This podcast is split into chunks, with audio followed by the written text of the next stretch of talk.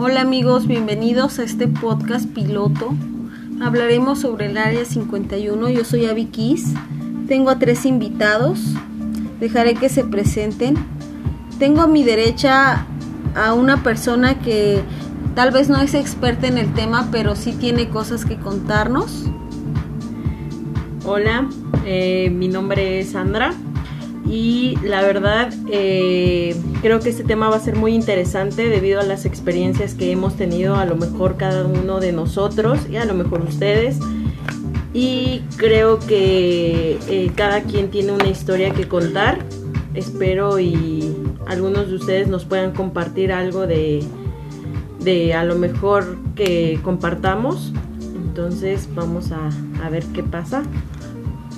Eh, hola yo soy Alex y bueno, yo tengo también una historia que contar, eh, que es un poco extraña, pero probablemente ustedes también ya pasaron por alguna situación similar a la que les vamos a contar ahorita. Eh, espero que lo disfruten y bueno, continuamos. Hola, yo soy Arturo. Eh, en este tema, bueno, tengo una situación que viví con Alejandro, bueno, con Alex que se acaba de presentar. Este fue una situación que nos sucedió, la vamos a compartir y esperamos que ustedes nos enriquezcan con comentarios si les ha sucedido algo similar o sepan de alguien que les haya sucedido. Este, aparte de eso, bueno, yo eh, he experimentado algunos temas sobrenaturales y espero eh, complementar con historias interesantes para ustedes. Esperamos sus comentarios si les gusta o qué más podemos hablar de, de temas para que podamos enriquecer y seguir todos eh, platicando platicando. Y enriqueciendo. Y enriqueciendo. Y enriquecer mucho, de eso se trata. Y, ¿sabes? y enriquecer más. Conocimiento. Estamos aquí tomando. Estamos aquí bebiendo y disfrutando unas cervezas, no podemos decir la marca. Salud, salud. Pero.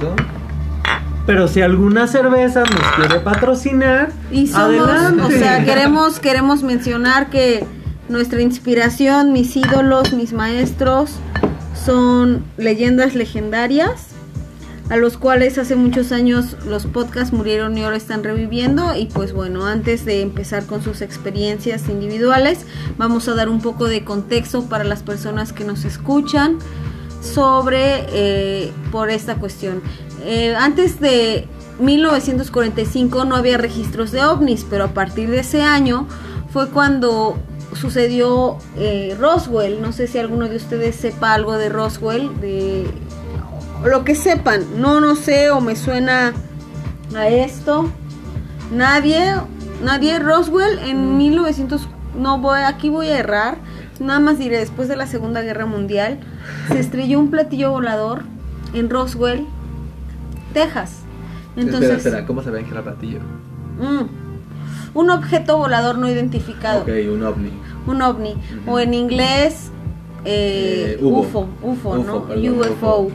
Entonces, bueno, se estrelló un objeto y llegaron elementos del gobierno y lo clausuraron y entonces eh, muchos testimonios dijeron que lo habían visto, que luces y etc. A partir de ese año para real empezaron las abducciones. Yo les comentaba antes de empezar el podcast que había visto una película llamada Cuarto Contacto y a partir de esto iniciamos sus experiencias, que en Cuarto Contacto es, sale Mila Jovovich, la recordarán por Resident Evil, ¿no? Por el quinto elemento. Pues Mila Jovovich en esa película era una psicóloga que estaba en una zona de bosques de Estados Unidos tipo crepúsculo que ven que Kristen Stewart siempre hay frío, siempre azul, siempre todo, pues así era la película, pero en esa zona de Alaska o no sé de dónde era, del norte de Estados Unidos, las personas tuvieron abducciones en las que veían lechuzas que se paraban en su ventana. Recordarán cómo son las lechuzas. ¿Alguien sabe cómo describirlas? Claro, sí, quien haya visto Harry Potter sabe cómo es una lechuza. Perdóname, Don Bulldog. Estamos hablando entre gente eh, joven o bueno no tan joven. No sabemos, no sabemos, pero más chavo que ruco somos. Sí. bueno, pues eran eh, personas, bueno, de un tamaño de un gnomo, blancas. Ustedes imaginen, ahorita visualicen en sus casas y aquí mis invitados a un alien que tiene los ojos grandes y es blanco. Entrecierren los ojos y visualícenlo. Y ahora vean una lechuza blanca. Y cuando ustedes ven una lechuza blanca parada, tiene la misma forma que un alien con los ojos rasgados. Entonces lo que sucedía es que esta psicóloga llegó a la conclusión que estas personas no veían una lechuza, sino veían un alien. Pero al no poder concebir que era un alien, lo lo conceptualizaba en algo que se parecía, que era una lechuza blanca. Entonces, esta psicóloga menciona, bueno, estas personas, lo que hablan todos los abducidos es de los Anunnakis y se pone a investigar y los Anunnakis son extraterrestres que veneraban los sumerios. Los sumerios son la religión más antigua que los egipcios. Si los egipcios tienen 3.000 años de antigüedad, los sumerios tienen de 5.000 a 7.000 años de antigüedad. Entonces, los sumerios, sus deidades eran los Anunnaki. Los Anunnaki eran reptiles. El cauduceo de la medicina son dos serpientes enredándose en una vara. Esa vara está. el báculo está en las tablas de arcilla sumerias de hace 7000 años. Entonces, mm, ella, esa película la hicieron pasar por real. Tú entrabas a sitios de internet y veías y estaba, decía, esto se consultó en tal, y tú entrabas a internet y estaba en esos sitios, pero todos los armaron la productora para que la página tuviera más marketing, de vamos a armar sitios reales, pero era marketing, todos eran actores, pero de esos que nadie contrata. O sea, fue un montaje, fue, una producción para ganar rating. Exacto. Y eso se le llama narrativa digital transmedia. Tú usas todos los medios que tienes para crear perfiles de Twitter hasta de los personajes, historias, dejar que ellos hagan sus propias historias. Entonces yo esa película me gustó muchísimo y empecé a investigar a los sumerios y de ahí llegué a que había sido un montaje pero las personas narraban cosas y hasta te ponían un comparativo de la mitad de la pantalla de cómo era uno que estaba siendo abducido y, el, el, real con el montaje. Entonces aquí es donde entran ustedes y nos van a platicar. Alex quiere empezar a contarnos sobre su experiencia que tuvo, que está muy interesante. Eh, bueno, sí. Eh, estábamos saliendo de más fuerte, Alex, por favor, porque... Salíamos a centro comercial y poco a poco... Pongo un poco de contexto. Este, obviamente todos los... Eh, la audiencia que tenemos en este momento eh, tal vez no sean de Puebla. Esta historia eh, se da en la ciudad de Puebla y... tenías que revelar la ubicación por la CIA. O sea, Área 51, estamos hablando Ellos lo saben todo. Son tan X y tan falsos que son tabú. Puede ser tabú, pero existe. Entonces ellos saben que estuvimos ahí. Es más, pueden que ni sepan. Eh, no, sí saben que estuvimos ahí. Bueno, la situación es que esto se da en el marco de la ciudad de Puebla. Eh, para la historia tomamos la vialidad de periférico ecológico que quienes conozcan o para los que no conozcan les vamos a comentar un poco. Eh, periférico ecológico, como todos los periféricos de las ciudades, son eh, vialidades circulares alrededor de una ciudad que nos permiten llegar de un punto a otro de una forma muy rápida, ¿no? En la periferia. En la periferia. Recorren en forma de círculo o, bueno, lo más cercano a un círculo, la periferia de casi todas las ciudades, ¿no? O las urbes, las grandes urbes de la Ciudad de México o de todas las ciudades del mundo. Cabe mencionar que Arturo es apasionado en esto porque es arquitecto. Entonces por eso nos está dando tanto detalle de cómo fue la situación. Es únicamente, es únicamente para poner un poco del contexto de cómo se va a dar toda esta historia y que entiendan que esta historia se dio en un periférico, o sea, en la parte circundante de la ciudad de Puebla y es una vialidad rápida. Como todos conocen, los periféricos son eh, vialidades rápidas, bien señalizadas, para que uno pueda llegar de forma eficiente al punto de la ciudad en la que uno va. Ok, bueno, comenzamos con la historia. Eh, estábamos un día normal, salimos a una a una expedición casual eh, de compras, compras tal cuales a una plaza que se llama ¿Lo puedo decir? ¿Lo puedo decir? Sí, ¿verdad? Se llama, se llama Explanada Puebla. Explanada Puebla. Así como yo hablo, grita. Está precisamente en periférico. Bueno, tomando toda seguridad de regreso a, con sentido de, plaza, de esa plaza, a la 24 Sur. Eh, platicando con Arturo que veníamos en una situación sin estupefacientes o algo por el estilo. Eh, una plática casual, un regreso a casa casual, sin ningún problema, sin ninguna situación. ¿A qué hora era? Eran aproximadamente 8.30 de la noche. No, perdón, 11 y media de la noche, 11 y media. 11 y, media, casi medianoche. Sí, 11 y media, casi medianoche. Eh, salimos de la plaza, nos dejamos a casa y pues veníamos pendientes porque precisamente en la desviación hacia la casa es en 24 Sur y en esa ocasión pues ambos conocemos bien el rumbo y casualmente ambos lo perdimos en cierto momento que ambos visualizamos que estábamos en la zona de Héroes Puebla. Si finaliza la situación, y cuando yo reacciono, eh, me interrumpe Arturo con unas palabras que son las siguientes. En ese momento yo estaba, eh, como él lo menciona, o sea, yo, la última escena que había visto había sido el fraccionamiento Héroes Puebla de mi lado izquierdo. Íbamos pasando por esa vialidad es eh, una vialidad rápida como yo lo antes. Entonces, este, eh, yo había visto héroes y dije, bueno, eh, bueno, quienes conozcan Puebla sabrán que de héroes siguiendo hacia el sentido de, de Valsequillo podemos encontrar todavía la salida de la 14 Sur y la salida de la 24 Sur, que finalmente era la salida que nosotros íbamos a tomar. Íbamos muy pendientes en el trayecto e íbamos platicando, atentos a lo que platicábamos y al camino también.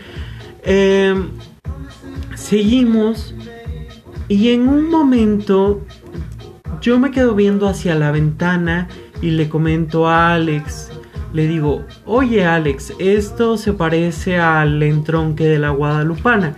El entronque de la Guadalupana es un punto que sucede, sí, paréntesis, es un punto que sucede muy adelante del punto que ambos ¿A recordamos. ¿Cuántos minutos? Eh, aproximadamente eh, yendo a una eh, velocidad promedio sobre periférico, yo creo que eh, son aproximadamente 20 minutos, tal vez 25 minutos. Este, yo identifico este punto y le digo, mira, este se parece al entronque de la Guadalupana. Él me dice, no, no creo, no creo. Bueno, me dice, sí, sí se parece, pero no estamos ahí. ¿Por qué? Porque acabábamos de pasar la desviación de héroes. O sea, es lo último que recordábamos. O sea, es decir, que es como si se hubieran trasladado de héroes a la guadalupana. En cuestión de segundos, o sea, de, los héroes a la guadalupana, ¿cuánto es en minutos? 15, 20 minutos. 15, 20 minutos. 15, 20 minutos. O sea, yendo a una velocidad Y pasó en un segundo. ¿En un, segundo? en un minuto. No, un segundo. Un segundo. O sea, fue corte A, corte los Aquí, aquí, cuando él me interrumpe y me dice, oye, eh, está pasando que estamos ya en la Guadalupana. Y le dije, no, estamos, apenas pasamos periférico. Y me dice, no, es que ya está muy oscuro, ¿no crees? Le dije, sí, ¿verdad? Como que se oscureció. Está extraño el camino, ya se ve como periférico. Pero dije, no, si apenas pasamos héroes, o sea, no, no puede ser posible que ya estemos de héroes aquí en la Guadalupana tan rápido, ¿no? O sea, a mí no se me hizo algo tan casual y dije, no, o sea, no, no, no, estás mal, apenas estamos llegando a la 24 Sur que es mucho atrás de donde ya estábamos. Llegamos a ese punto cuando me interrumpe y no salí de onda, pero sí dije, sí se oscureció y dije, bueno, quién sabe qué pasó, ¿no? Igual no hay luz aquí, pero seguimos avanzando hasta que encuentre el retorno, nos vamos a la 24 y seguimos el camino normal. Sino que empezamos a llegar a un camino que había muchas luces y ya se veía una parte que yo identificaba que era, que era bosque de Chapultepec y dije, ah, creo que sí ya estamos lejos de donde íbamos a desviarnos. Y él me interrumpe y ¿Dónde pensabas desviarte? En la 24 Sur. Ajá. Es que en dirección o sea, hacia. ibas ahí buscando la 24 Sur. Así es. claro. Y apareciste ahí. Y es, un es una desviación que es muy obvia, que nadie la pierde porque es un puente, es un puente que se ve largo y una desviación que está a la derecha que no hay pierde, o sea, no tienes cómo perderla porque pues es muy obvia porque hay una farmacia, se ven muchas luces, hay negocios, hay cosas que se ven de lejos, que identificas en segundos que ahí tienes que desviarte, o sea, es instintivo casi eso. Es, es una intersección, es una intersección de un periférico con una vialidad principal. O sea, es súper evidente. Hay un puente enorme y hay mucha señalización como para pasarlo por alto, como para pasar ese punto desapercibido, como para pasar por ahí y decir no lo vi. O sea, es algo muy evidente. En el momento en el que llegas allí, sobreentiendes que estás en esas dos vialidades porque está toda la desviación, hay semáforos, hay señalética, hay pasos a desnivel, sobreentiendes que estás en ese punto que nosotros buscábamos, que era periférico y la 24 Sur. ¿Y para quienes conozcan. ajá, en ese momento fue cuando yo reaccioné y dije, ah, tiene razón, ya estamos lejos de donde íbamos a pasarnos, ¿qué onda? Entonces fue cuando miré el reloj y dije, no, sí, ya, ya pasamos más del tiempo del que deberíamos estar ya rumbo a casa, ¿no? Porque pues conocemos el camino, sabemos cómo llegamos, sabemos cómo se hace... O sea, soy de Puebla. Conocíamos el trayecto vivo de, en Puebla desde que nací, entonces no, no hay pierde de que yo me tenga que pasar esa situación, ni siquiera venía borracho. Y nunca, te, nunca les había pasado esa situación. Nunca, Entonces pasó que coincidimos más o menos en el momento que ambos reaccionamos. Cuando reaccionamos los dos, fue un punto en que yo también hice negación, porque no quería realmente, realmente como aceptar lo que estaba pasando. Es normal, sí, pero no, no sabía cómo aceptar ese momento que incómodo, porque es incómodo realmente. Fueron momentos incómodos. Pero ustedes me comentaban fuera del aire que sentían que eso había sido algo como una abducción. Sí, sí, sí. Sí, porque eh, íbamos muy pendientes del camino, porque sabíamos a dónde íbamos, sabíamos qué vialidades debíamos tomar, entonces como te comentaba anteriormente, el último punto que recordamos es el punto de héroes, que es intersección de periférico con 14 sur. Después de eso sigue la intersección de la 16 de septiembre y luego la de la 24 sur. O sea, estábamos a dos intersecciones importantes de llegar al punto en el que nos íbamos a desviar. Entonces, obviamente íbamos muy pendientes de esa situación y en el momento, o sea, fue como corte A, corte B. Como Yo si estuvieras viendo una película y de repente pausa y ya están los créditos. Sí, sí exacto, algo parecido.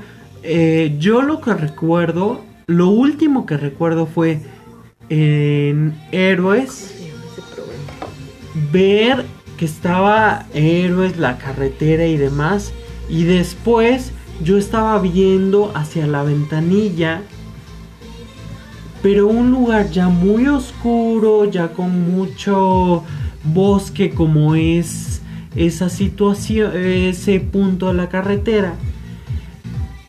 Y yo le decía, eh, bueno, avanzamos todavía como un minuto más y fue cuando le dije, oye, este se parece al entronque de la Guadalupana, pero fue todavía un poco más adelante. Y me dijo él, no, no puede ser, o sea, no hemos pasado. Yo concordé con él porque dije, sí, es verdad, o sea, no hemos pasado ni la 14 ni la 24 sur, que son las vialidades que debíamos atravesar. Bueno, ¿Desde entonces, cuánto fue eso, chicos? Esto fue hace un año. Precisamente por estas fechas, hace como 15 días aproximadamente, no, un poco más. Inicios de noviembre, inicios de noviembre. Exactamente. Y desde hace un año no los ha no los ha vuelto a venir a ver AT o algo así. No, nada. Cero. Eh, Solo recuerdan eso. Unos días después sentimos algunas situaciones un poco extrañas que más adelante contaremos. Primero no, vamos... o sea, danos un adelanto, o sea, danos una.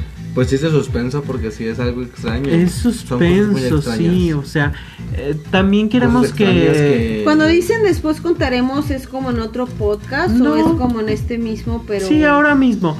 Terminamos de contar la historia.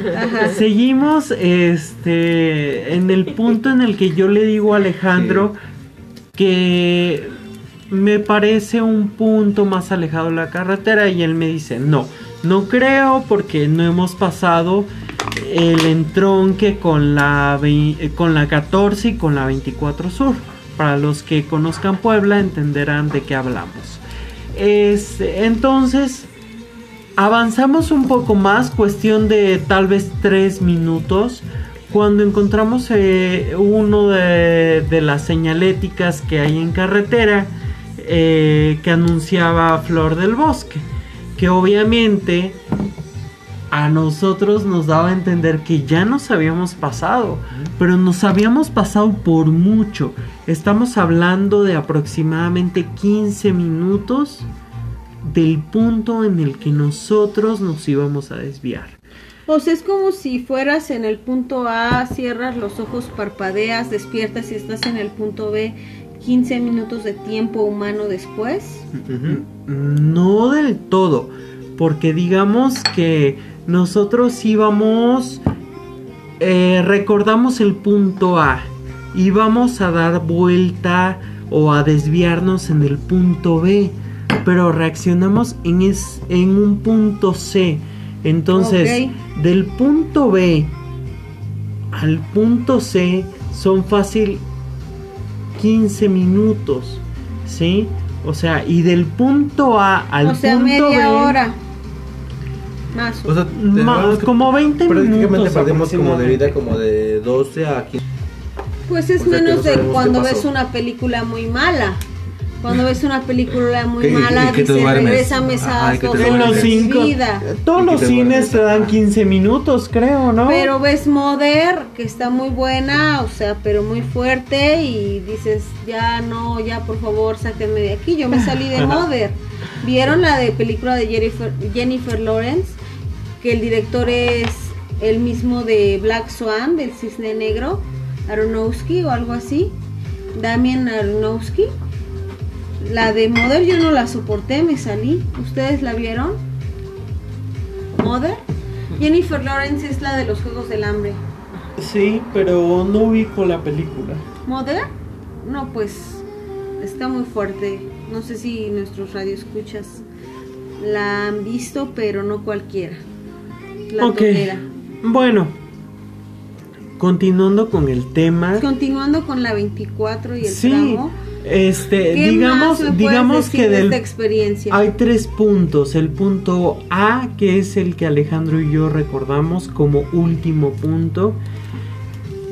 El punto B, que es el punto en el que nosotros teníamos que salir, que eran aproximadamente del punto A 10 minutos.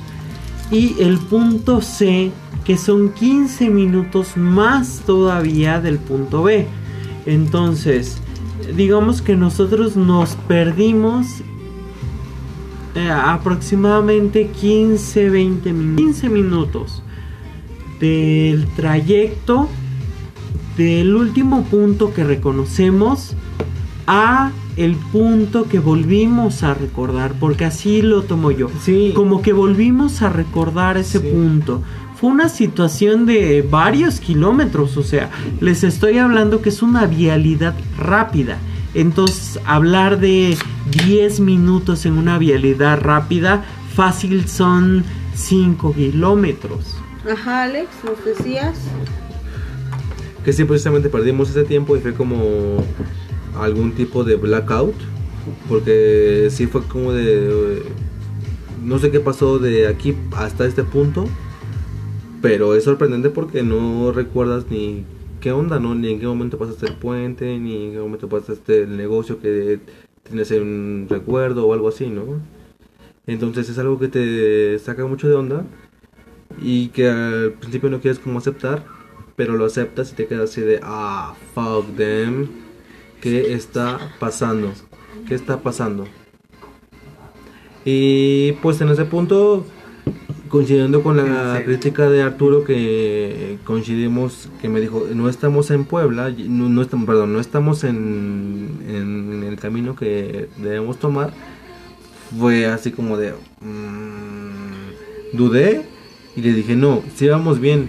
Y me aseguré de que sí íbamos bien, pero pues yo también dudé y se presentó la, la ¿cómo se dice? La discrepancia de saber si sí o si no.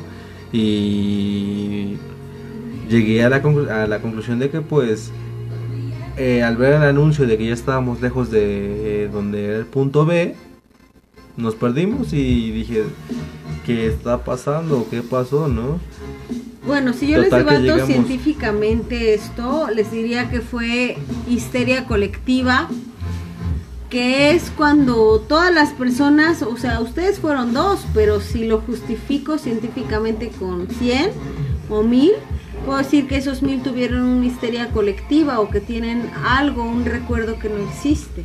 Entiendo tu punto de la histeria colectiva pero la histeria colectiva por lo general se da en una situación de estrés. Y de psicosis, en ese, sí, psicosis colectiva. En ese y no momento, llevábamos ningún tipo de estrés. Sí, en ese momento no íbamos bajo el influjo de ninguna droga, no íbamos bajo el influjo de ningún tipo de estrés, o sea, íbamos saliendo de un evento recreativo en la plaza que antes te comentamos eh, continuamos el camino, o sea, íbamos a casa. No, no entiendo qué punto de estrés pueda representar esto, pero yo creo que era una situación muy normal.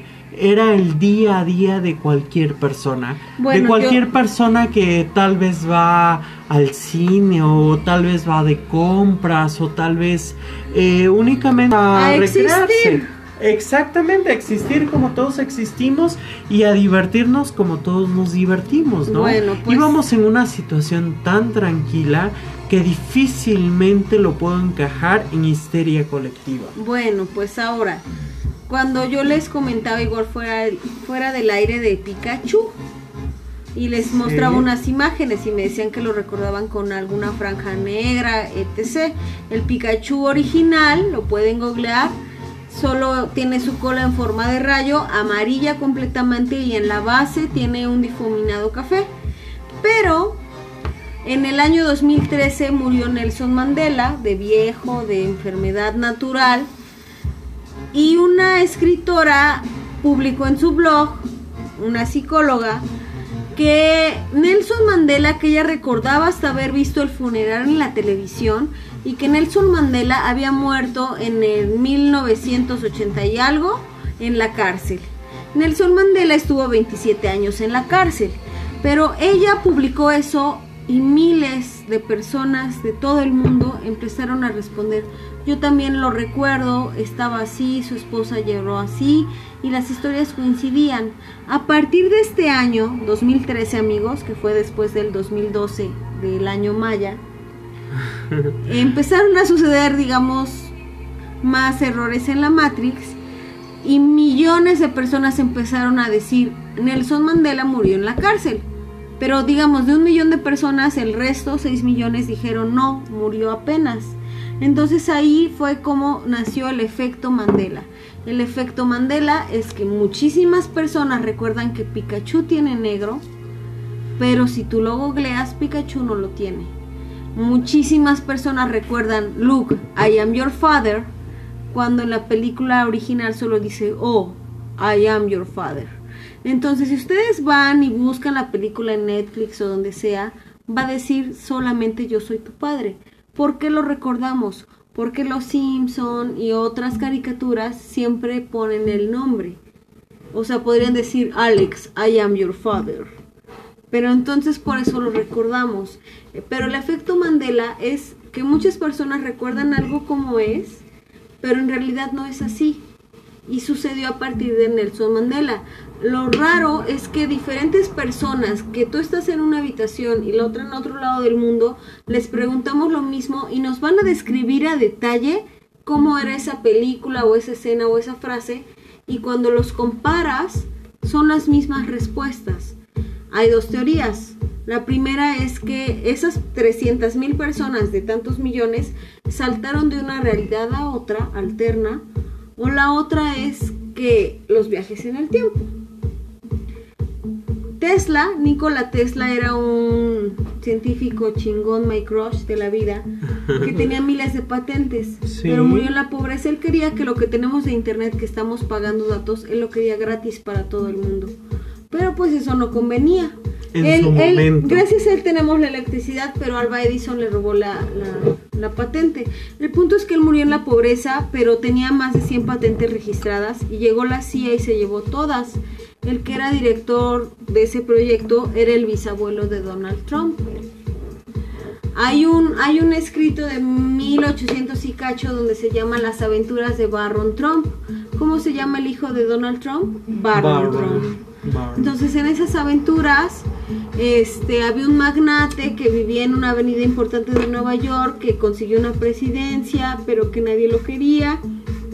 Y yo eso lo he investigado. Tal como en la realidad lo he investigado y resultó que sí era como que tú dices, a ver, el bisabuelo de Donald Trump obtuvo las patentes de la mente más genial que ha existido en la humanidad y en la historia, que quería el bien, y las llevó hacia el gobierno y hacia la inteligencia privada, y luego su bisnieto llegó al poder, y su bisnieto tiene un nieto llamado Barron Trump, y si ustedes han visto Volver al Futuro, no sé, Alex, tú que eres de arcade y si vieran Alex tiene tatuajes de una maquinita arcade bien chévere. Dinos. O sea, ¿viste Volver al Futuro? ¿O no? Sí, de... de... Bueno, pero en esa película, o sea, o Arthur, hay, un personaje que gana todo el dinero y que tiene como un almanaque donde ve todo lo de las apuestas y es un rubio con el cabello, bueno, es el cabello rubio, todo esponjado, con cupete, que él encuentra un almanaque en esos viajes del tiempo y entonces ahí descubre quién gana la lotería, quién todo, todo lo que sucede en un año. Entonces él así empieza a hacerse rico. Entonces a lo que yo iba es los viajes del tiempo Tesla, Trump, su hijo, y luego esta situación de volver al futuro, que es el personaje que controla los viajes del tiempo y tiene muchísimo dinero y es un magnate, se parece físicamente a Donald Trump. Hay muchísimas teorías, ¿no? O sea, todo se relaciona. Ahorita nuestra invitada especial, Sandy, nos va a hablar sobre su experiencia con, con aliens y lo que ha escuchado ahorita, si conocía, si no, qué opina. Hola, ¿cómo están? Espero que eh, algunas personas eh, estén disfrutando esta noche y si no, pues los invito a que nos escuchen. Y bueno, yo tengo una experiencia, eh, pues que creo que los tres, tanto Arturo como Alejandro, vivimos eh, prácticamente cuando se dio esto de las lluvias, que creo que fue en septiembre, no, ¿cuándo fue? Fue más o menos Ah, en agosto, inicios de agosto. Sí, agosto. Ajá, eh, aproximadamente. así es. Eh, yo la verdad me encontraba haciendo tarea como eso de las 4 de la mañana y la verdad me pasó algo súper curioso pero a la vez eh, me provocó cierto miedo porque a esa hora estaba haciendo un trabajo de investigación y de repente, eh, bueno, estaba escuchando música, también soy de la ciudad de Puebla y estaba escuchando música y de repente escuché cómo se cimbró eh, la casa. Yo vivo en el segundo piso y prácticamente escuché las ventanas cómo se cimbraron y fue algo así como que yo dije, está temblando, ¿qué está pasando? Entonces, eh, la verdad sí me espanté, abrí la, las cortinas y yo dije, ha de estar temblando, no lo sé y de repente se escuchó un ruido así súper... Em, no sé cómo describirlo, como si hubiera pasado un avión encima de, la casa. Fue tan, tan impresionante que me quedé escuchándolo, la verdad, nunca, no, no me pasó por la cabeza grabarlo porque estaba tan impresionada porque yo dije, aviones por acá cerca, o sea, no. O sea, prácticamente el aeropuerto está en Huejotzingo y, la verdad sí me, sí me causó mucha, mucha impresión, o sea, miedo a la vez, porque yo dije, se va a estrellar un avión y de repente abrí la ventana, me asomé y todo, todo se, se puso eh, como neblina, o sea, fue algo increíble porque yo dije, ¿qué está pasando? Y se escuchaba tan nítido el sonido que dije, qué extraño, o sea, la verdad sí me impresionó un poco. Y de repente subió mi vecina, y me tocó la puerta. Y me dijo, si escuchaste lo que yo escuché y me quedé así como sacada de onda. Y me dice, se, se escuchó un avión, o sea, no fue así como tal un dron o algo así, no, no, no, fue un avión y le dije, sí, yo también lo escuché y me dijo, ¿estás bien? Le dije, sí, sí, no hay ningún problema. Pero me impresionó mucho porque una ocasión que Alejandro y Arturo fueron con un amigo Bogart, amigo de, de Alejandro, salió este tema y casualmente Arturo lo escuchó y Alejandro lo escuchó. y familiares de Arturo también lo escucharon en puntos. Una situación muy peculiar, muy peculiar. Ya les iremos contando las experiencias de cada uno de nosotros y cómo eh, enriquecimos esa experiencia con las experiencias de familiares y conocidos cercanos. Este dejaremos que Sandy continúe con su experiencia y poco a poco, eh, bueno, iremos comentando cómo fue la experiencia de Sandy, cómo fue la experiencia de Alejandro y cómo fue mi experiencia al final de todo esto. Ok. Y bueno, la verdad cuando tocamos ese tema eh, coincidimos en la hora prácticamente, en el momento, no lo sé, pero fue un poco, eh, pues podría decirlo impresionante, aunque yo siento, o más bien yo he creído en eso de las abducciones, de los ovnis, de los aliens, de todo eso porque eh, prácticamente eh, cuando ha habido temblores, no sé, eh, ha pasado en las noticias que supuestamente algo cae en lo que es el volcán, el, el Popocatépetl.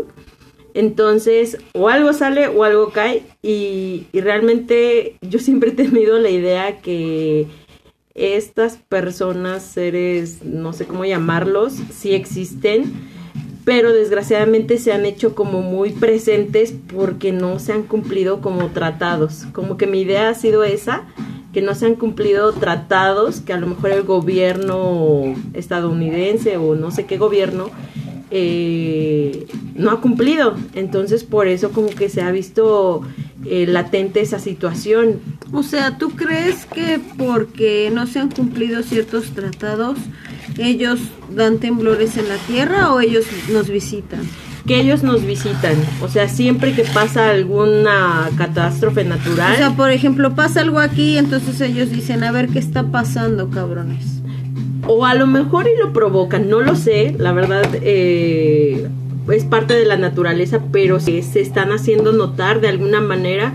Hace poco salió un video, eh, no recuerdo en qué parte de Estados Unidos, donde supuestamente estaban grabando eh, que apareció un ovni.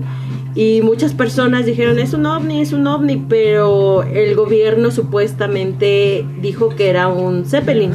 Entonces, eh, prácticamente si ustedes ven ese video, que no recuerdo la fecha, eh, no parece un Zeppelin, o sea, tiene luces, tiene forma y es impresionante cómo, cómo se, se presenta en ese momento, o sea, no es como de que, ay, me pasó en la madrugada o, o este o nadie lo vio. Había muchísimas personas presenciando ese, ese suceso y la verdad yo dije, o sea, sí existe, eso sí existe, de alguna u otra manera sí existe. Y bueno, eh,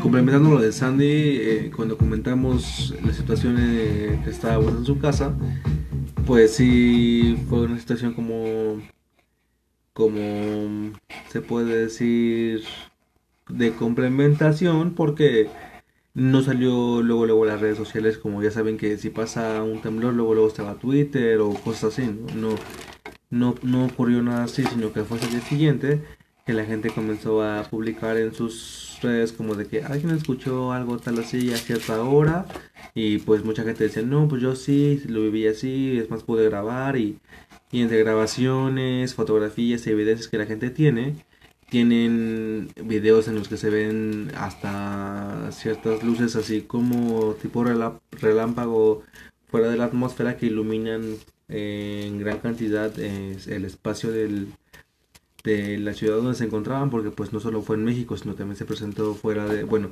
de México, mucha gente de Latinoamérica como Argentina, este, Brasil y esas, esas, este, esos países se encontraban en la misma situación que vieron, vieron, escucharon y presenciaron la misma situación, que fue ese, ese suceso del un avión volando bajo y después escuchó únicamente un, un ruido extraño en el cielo. Esa fue, eso es lo que la mayoría de gente comenta. O sea, es la es como lo podemos explicar en los seres humanos, que fue eso, un avión volando bajo y después un trueno en el cielo que retumbó muchísimo tiempo. Así fue como se vivió. Ese día fue una situación muy particular, como les comenta Alex. Este fue un ruido que tal vez todos identificamos. Es el ruido de los aviones cuando están volando bajo. Eh, si alguien de ustedes ha escuchado a los aviones cuando están aterrizando o están cerca de un aeropuerto y escuchan ese sonido de que el avión se está acercando, saben de qué, de qué, a qué me refiero. En ese momento eran aproximadamente dos y media de la mañana. Este empezamos a escuchar ese avión como que se acercaba a casa. Pero en un momento lo escuchamos como un avión normal que se acercaba. Llegó el punto en el que el sonido era cada vez más fuerte y ese avión se escuchaba como que estaba cada vez más cerca. En ese punto yo salí a una terraza que tenemos para ver qué era ese sonido porque era muy fuerte. En ese punto salí a la terraza y únicamente escuchaba el sonido muy muy fuerte y cada vez más fuerte. Lo único que podía percibir era el cielo oscuro y estrellado porque estaba despejado. Y de momento empecé a ver algunas luces en el cielo, pero luces como tipo rayos que destellaban en el cielo e iluminaban. Fue lo único y el sonido del avión acercándose era cada vez más y más y más fuerte. O sea, literal escuchábamos como que el avión se iba a estrellar sobre la casa. seguimos con esa situación. Yo me quedé muy intrigado por todo lo que estaba sucediendo. Considero que una fuente inmediata es Twitter. Cuando algo sucede en Twitter lo podemos encontrar inmediatamente. Entonces eh, me di a la tarea en ese momento de buscar si alguien estaba comentando algo acerca del tema. Descubrí que nadie había comentado algo acerca del tema. Entonces por el momento nos quedamos extrañados por lo que estábamos escuchando y yo viendo porque salí a la terraza, pero fueron eh, tres destellos muy breves. Me quedé muy intrigado. Por ese momento pues no encontré nada de información y dejé el tema. Pero al día siguiente una de mis primas me escribió y me comentó que ella había escuchado su mensaje fue muy claro en un grupo que tenemos. Alguien escuchó el ruido de anoche y yo le dije, ¿qué ruido? Para ver qué era lo que ella me decía. Y me decía, es que yo escuché a las dos y media aproximadamente un ruido de un avión que se acercaba muy fuerte. Y me sacó mucho de onda, ¿no? Bueno, para poner un poco más de referencia y, dar contexto de por qué me pareció esto muy extraño, es porque ella se encuentra a varios kilómetros de, donde yo me encuentro, de, de mi vivienda. Entonces estamos hablando aproximadamente de 5 kilómetros. Entonces ella me comentó que había escuchado ese ruido peculiar en el cielo y al momento estaba platicando con su novio. Entonces su novio también escuchó ese mismo ruido. ¿Y su novio dónde vive? Incluso es más lejos de donde ella vive. O sea, del punto en el que mi prima vive, creo que su novio vive 5 kilómetros adelante. Entonces, del punto en el que yo vivo al que ella vive y su novio vive, estamos hablando fácil de 10 kilómetros de distancia. O sea, yo lo escuché en un punto, mi prima lo escuchó en un punto a 5 kilómetros y su novio lo escuchó en un punto a 5 kilómetros más. Entonces, esa situación a mí me pareció un poco rara y seguí investigando. Esto, este proceso fue de varios días porque a mí me intrigó mucho. En el momento no encontré nada de información, pero cuando mi prima me comentó la situación empecé a investigar y encontré un poco más de información. Y resulta que este ruido lo habían escuchado a la misma hora en Tamaulipas, México, en Michoacán, en Guadalajara, y en varios puntos de la República. A mí eso me, pareció muy extraño. Seguí investigando y resulta que este ruido lo habían escuchado varias personas a la misma hora, pero no solo en México, sino que lo habían escuchado también en Costa Rica, en Argentina y en Chile. Entonces esta situación a mí me produjo una situación de extrañamiento muy fuerte. Porque dije, bueno, ¿qué situación pudo suceder para que se escuchara al mismo tiempo? En prácticamente toda Latinoamérica. Entonces, ese es el punto que a mí me intriga mucho porque tantas personas, ¿cómo pudimos escuchar y ver la misma situación? Eh, me gustaría que algunas personas que hayan escuchado esta situación nos puedan comentar. Este cedo el micrófono a Abby porque la veo un poco extrañada. Creo que tiene varias preguntas que hacer del tema. Entonces, seguimos para aclarar las dudas de Abby. Bueno, ya regresamos del podcast de Arthur de baile. que nos contó casi desde que nació y todas las extrañezas y el contexto. Fue una experiencia muy extraña realmente. O sea, que varias personas hayamos experimentado lo mismo en ese al mismo contexto, momento. Así es, Artur, ya déjanos hablar los demás. No sé, podcast de todos. Claro, todos estamos participando. no, mira, o sea, Alex ya se fue a bailar aquí en el estudio. Bailar. Se puso a bailar. Sandy prendió otro cigarro. Y bueno, a todo esto, eh, fuera de los fuera de, esta experiencia, ¿ustedes creen realmente que exista vida en otros planetas? Y si existe esa vida, ¿es de plantas? Eh, ¿Es de plantas, de tierra? ¿O algo así? ¿O creen que es como que si hay vida pero, y hay aliens, si hay todo? Eh, Arthur dice que qué creemos que les pasó. Sí, usted. Pero Alex, cuéntanos un poco. Y ya ahorita él da los detalles.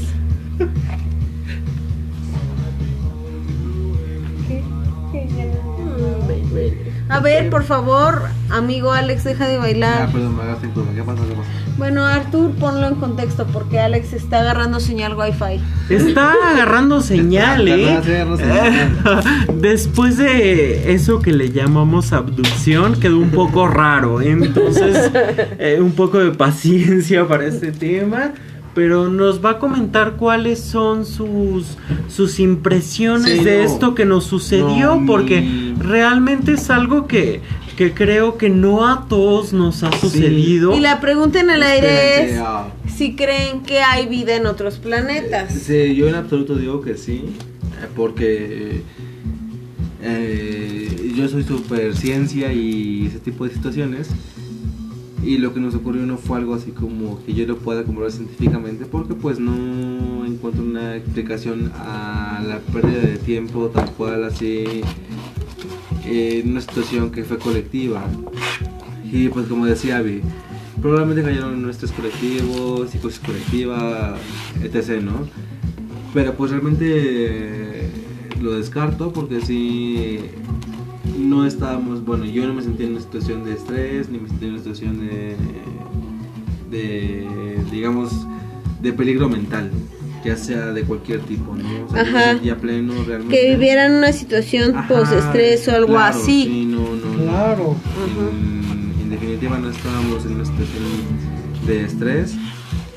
Y pues sí estábamos, yo realmente me sentía muy puro a esa situación porque pues jamás en la vida había sentido algo así. Y al real, con, al real sentir esa situación de de que estamos en un, en un punto y de repente estamos en otro, fue así como de, mm, no estamos en otro punto, tranquilo, no va a pasar nada, pero cuando descubrí que sí estábamos en otro punto, fue de, ¿qué pedo? Sí pasó, o sea, algo extraño pasó porque yo estoy muy consciente de los caminos que tomo, de mis rutas, o sea, sí me considero una persona que estoy consciente de, de a dónde voy. Entonces, esa situación pues me... ¿Pero ustedes creen en los ovnis o no? La respuesta del millón. ¿Sandy? Sí, sí, sin duda. ¿Alex? Sí, sin duda, sin duda, sin duda. Algo pasó ahí extraño con esos cabrones que vinieron aquí así como de, a ver, cabrones, ustedes nos pueden dar algo de información, veamos qué pedo, nos llevamos 10 minutos y veamos qué pedo. Yo siento que para, para nosotros 10 minutos de tiempo humano, para ellos deben ser unas 10 horas de tiempo alien, algo así, porque pues Sí, yo, yo también creo que, que existen seres superiores a nosotros en este planeta. Bueno, no en este planeta. Obvio, este planeta se supone que lo conocemos. Pero en este universo que es tan poco explorado, creo que no somos los únicos. Hay... pedimos. Hay muchísimas especies más evolucionadas que nosotros. Ese es mi Ahora, ¿qué opinan de que está un rumor en el que a los que abducen les meten una sonda anal, amigos? Oh, what the fuck, no sabía eso. No sabías, es una leyenda muy difundida. Oye, entonces estás diciendo que si lo mío fue abducción. Lo gozo al máximo. bueno, ahí lo dejamos entonces. Ok, continuemos con. Sí, incluso hay un juego de South Park, la serie de MTV en el que en el videojuego los secuestran los aliens y les meten consoladores por el asterisco y de esa manera pues obtienen información y los abducen, ¿no? Pero ¿sabías que dicen que si te abducen si llegas a tener algo? O sea, si llega a tener alguna marca, alguna cicatriz o algún nuevo poder. No sé si vieron y si no la vieron, cualquier persona que está presente o escuchándome tiene que verla. Es una serie de, Steve, de Steven Spielberg, el creador de E.T., que se llama Taken. Taken, se, se escribe Taken por si lo quieren googlear pero Taken habla de abducciones, la tienen que ver, es la serie de, abducciones. Bien, mira, ya que si llegamos a la hora, Avi, se nos fue así, volando. Así es, pues vamos a despedir porque es el primer podcast, haremos una parte 2, ahorita veremos y esperemos pues les haya gustado y escríbanos qué quieren saber. Chicos, agradecemos mucho que nos hayan escuchado. Espero que nos hayan escuchado de muchas partes de la República Mexicana y qué mejor si nos escucharon del extranjero. Pero eh, estaremos tratando de compartir nuestras experiencias sobrenaturales. Que bueno, fuera del tema ovni o extraterrestre, han ocurrido muchas situaciones de muchos tipos sobrenaturales. Poco a poco iremos hablando de estos temas. Y gracias por escucharnos chicos. Eh, estaremos compartiendo con ustedes más información acerca de esos temas sobrenaturales y si creen o no creen de todas formas denle like a esto y Bye. Esperamos que sigan aquí con, nosotros. Aquí la pregunta es, ah, bueno. hola, hola, otra vez yo. Eh, pues déjenos sus comentarios si quieren una segunda parte o qué tema les interesa. ¿Sale? Y ya, Arturo, ahorita vamos a grabar una segunda parte y tú la vas a iniciar. Pero tienes tres minutos. Sí, yo tengo una pregunta muy interesante. Para ustedes, ¿ustedes creen en el tema de los extraterrestres, en el tema ovni, en el tema de que el gobierno nos oculte información, déjennos sus comentarios y posteriormente platicaremos un poco más. Hasta luego amigos.